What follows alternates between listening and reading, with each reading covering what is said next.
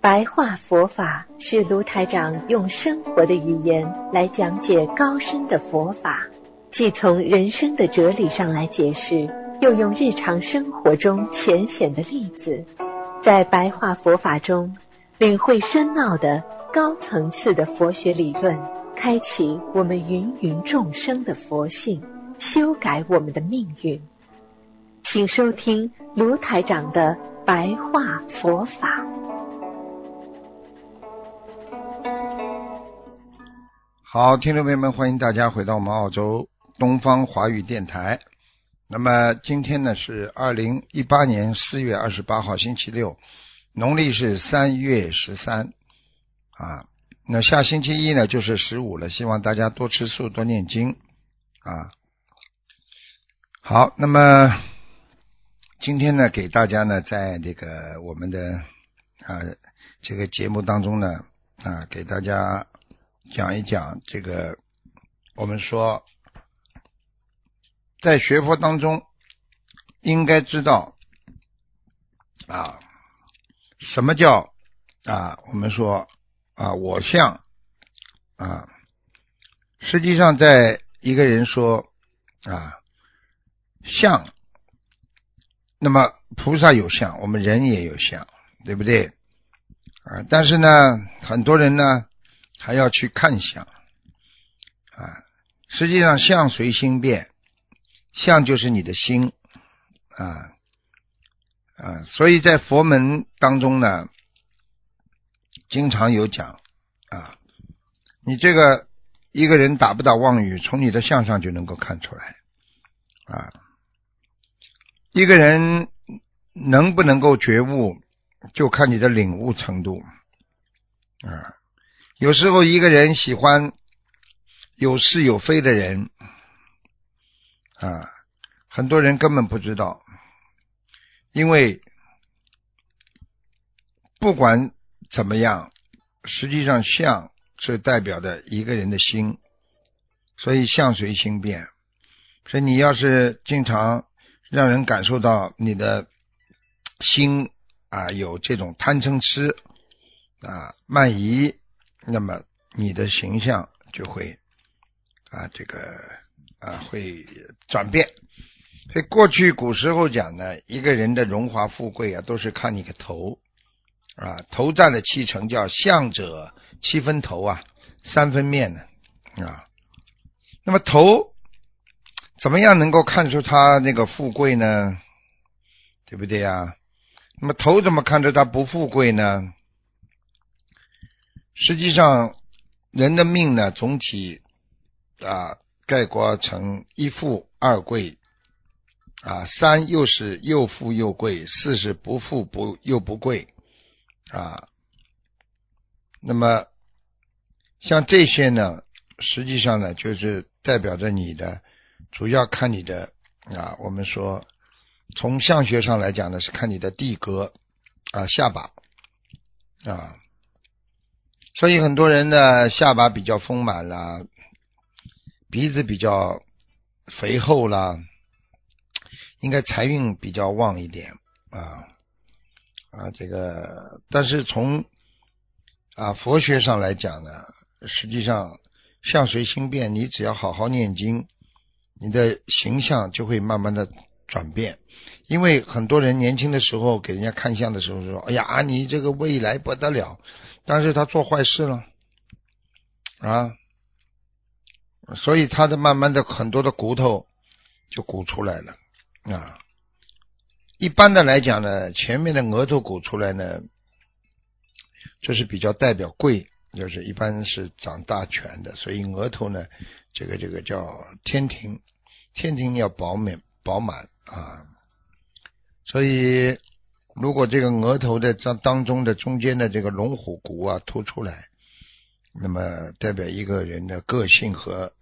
对这个事物的掌控能力啊，他非常有掌控的能力啊。所以呢，相学呢实际上只是一个一门啊，让我们这个这个理解的啊理解的问题。其实真正的啊，真正的是什么呢？真正的还是要靠注重自我的修养啊。这个虽然像代表了你的前世啊，一些个性啊，啊，一些气场啊，一些根基啊，但是真正的要在这辈子能够好好的修，把事业啊各方面修好的话，的确啊需要做更多的啊这个善德来改变自己。啊，改变自己，所以过去这个台长总是跟大家讲，我们到人间来，实际上并不是为了在人间干一番事业，我们其实就是在人间有个过渡，有这方面的过渡之后啊，我们就能够啊，能够以后能够到天上去，超脱六道啊，一世修成啊。所以呢，但是了解一些中华传统文化当中的关于相学，我觉得也没有什么不好啊。这个你去看好了，凡是这个一个人的头像啊，就是比较啊均匀的，这个人就是啊，这个不是太臃肿，也不是太把骨头露出来的人呢，一般的都是比较好的。如果露出来啊，这个青筋爆裂了，这个阳火很旺的人呢，这种人一般脾气都很暴躁啊，所以呢，还有一种说法呢，就是啊，瘦的人呢，就是比较精神上比较富有，但是这个钱财上比较贫穷。这过去在民间传说的一句话叫“十个瘦子九个贫”啊。就是十个瘦的人，有九个人都没有钱的，嗯，所以你去看老板，一般都是胖胖的。这个这个这个这个这个，人家说讲老板都是这个这个这个比较丰满啊、饱满、光泽、圆润啊啊，知名人士啦那些，实实际上呢，从啊。从这个相学上来讲，那个有佛法来看呢，实际上它虽然呢是一种一般的规律，但是呢，真正的人的这个相呢，还是要看他的内涵啊。所以内涵是什么呢？要有正气啊，正气。那么正气是什么呢？正气就是因为你步入成年之后啊，你懂事情了啊，你不好高骛远了，你非常务实了啊。那么你就算很笨的人啊，出生比较卑微了，其实际上这个这个一个人啊，能够让自己的额头啊啊长得比较宽阔，他的这个人的气量和胆量还是很大的。啊啊，所以有些人呢啊，胆识啊，人家说啊，还是要看他的额头。一个人有能力、有气量的人，还是要看他的嘴巴和额头。因为有气魄的人的嘴巴呢比较大啊啊，人家说嘴巴比较小的人，你叫他做什么事情，他总是啊没有啊特别大的胆量啊，不敢去做。啊，那么所以人家说大嘴啊，这吃四方啊，啊啊小的呢，小嘴巴呢，就是过去就比较唯唯诺诺啊，比较依附在别人身上。所以过去古时候呢，男人选自己的妻子啊、太太啊，总是选啊这个嘴巴比较小一点，的，能够依附在你的身边。然后嘴巴比较大的女人呢，就是到了一定时候，她就这个这个。自尊心比较膨胀，而且呢，思维呢啊有一些偏激啊，行为也会有些偏激，而且老年的时候呢就比较极端啊，比较极端，因为你去看，凡是头顶塌陷的人呢啊，头顶啊当中有一块块，这里前面蛮好，到后来突然之间塌下来，这种人呢属于气血不足、精力不足啊。啊，用这个玄学上来讲，就是像一个像一个干瘪的那种水果了